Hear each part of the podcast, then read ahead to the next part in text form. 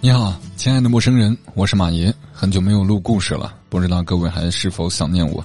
七月份了，天气都很热，希望这篇故事能够让你心里哇凉哇凉的。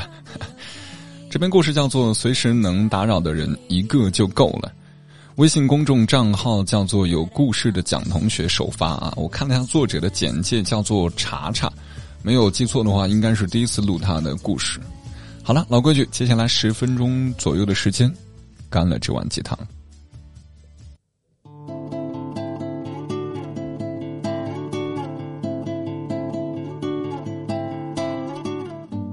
今天准备备忘录的时候，翻到很早之前抄过的一句话，他是这么说的：“一段关系能够给予你安全感的最好证明，就是那个人能够随时让你打扰。”在这句话的旁边。还有一段我当时随手写下来的注释，我说：“可并不是所有人都恰好能在需要的时候找到那个可以随时让自己打扰的人，更多的都是把心事咽回了肚子里，慢慢消化在夜深人静里。”如今我依然是注解这样的心态，服侍半生，陪伴。永远难得。回头望望自己已经走完的路，那些最难熬、最希望被安慰的时候，我们其实都是一个人咬牙死撑过来的。微信列表里有几千好友，手机通讯录里也有很多熟悉或者陌生的联系方式，但往往想要倾诉的时候，翻来翻去，最终都只是作罢，选择沉默着。独自治愈。有些人不能找，有些话不能讲。人类的悲欢从来也并不相通。所以，就像我之前看到的一段话说的：“不要用顷刻间丰沛的倾诉欲去打扰别人。人人都有自己的月光，独自涨潮起落，没有人能够完全的做到感同身受这件事儿。”我们偶有共情，是为了存储信誉，为了下一次可以透支你的时间。因为陪伴和懂得都很难得，我们就更该小心珍惜那个愿意把时间给你的人。随时能打扰的人不要很多，一个就够了。在他面前，你可以卸下伪装。摘下面具，做回真正的自己。不管你是优雅的还是狼狈的，是无所不能的还是一无是处的，他都不会嫌弃你。那些对外人不敢说、不敢做的事儿，在他面前，你可以畅所欲言、肆无忌惮。也许并不是每一句都能做出恰如其分的回应，但他始终愿意倾听你、理解你，并且坚定的。站在你这边，你脱口而出言不由衷的话，他能懂；你从嘴边咽下去欲言又止的话，他也能明白。早上起床突然发现牙膏用完了，你可以跟他说说；夜里三四点失眠睡不着，你也可以给他发个微信。情爱一求，知心却难觅，我们终其一生所求。其实也不过一个安稳的生活和一场交心的相遇。世界那么大，生活和现实都要求你当一个大人，要懂事，不准哭闹，不准情绪化的时候。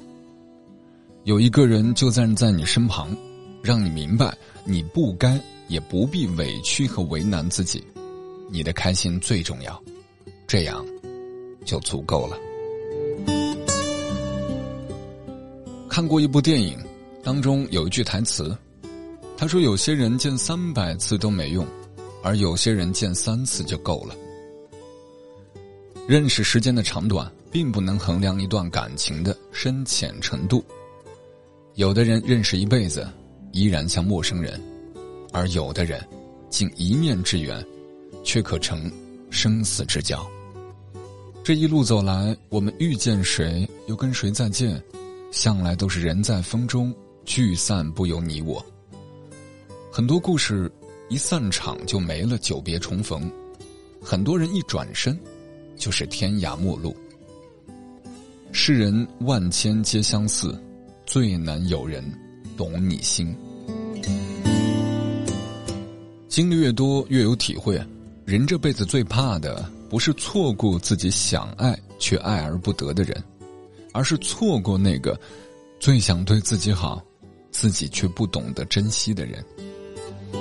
所以一定要明白，你能够随时打扰的人，一定是很懂你，愿意被你随时打扰的人，是真的很在乎你。遇到这样的人，一定一定。一定要好好珍惜。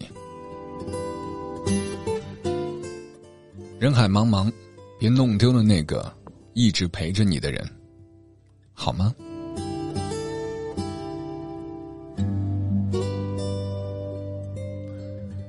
感谢各位，大概花了有七分钟左右的时间吧，干了这碗鸡汤。其实这碗鸡汤我读完之后，读到半章就不是很想读啊。这就是我经常所说的那种文字堆积式的，就是每一句话单独拎出来都可以发朋友圈，对吧？都可以发微博，发这个心情状态。但是连在一块儿吧，你不知所云，不知道他说了个啥。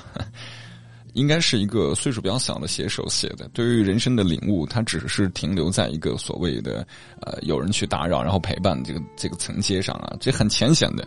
你换个角度去想一想。有人愿意被你打扰，凭什么呀？他为什么被你打扰？是老好人吗？哼，还是说他想成为你的另外一半？你这么老是打扰别人，然后你又不想跟别人交往，你这不是渣男或者渣女吗？所以生活当中很多事情，站在你的角度，你觉得都对啊。我只是想找你聊天，看得起你，把你当朋友。可是站在别人角度，我凭什么要被你打扰？凌晨四点，你给我讲故事，你睡不着，你找我呀？你认为我重要，那就不要骚扰我的生活呀。四点我要休息，好吗？所以，这种小年龄段的人就会觉得所有自己的需求都是正确的。但是，等你真正意义上长大了，你会发现，成年人的需求往往是克制的，这才是一个成熟的成年人。如果成年人总是把自己的需求当做是首要需求、唯一需求、必须达到的需求，那这个不是成年人，小屁孩儿。所以，这种文章我最多给两颗星，好吗？行吧，今天文章就这样。喜欢的话，继续点赞，也可以多去分享一下我们的节目，好不好？最近我们节目的评分很高，感谢大家的留言支持，谢谢你。我是马爷，感受再见了，拜拜。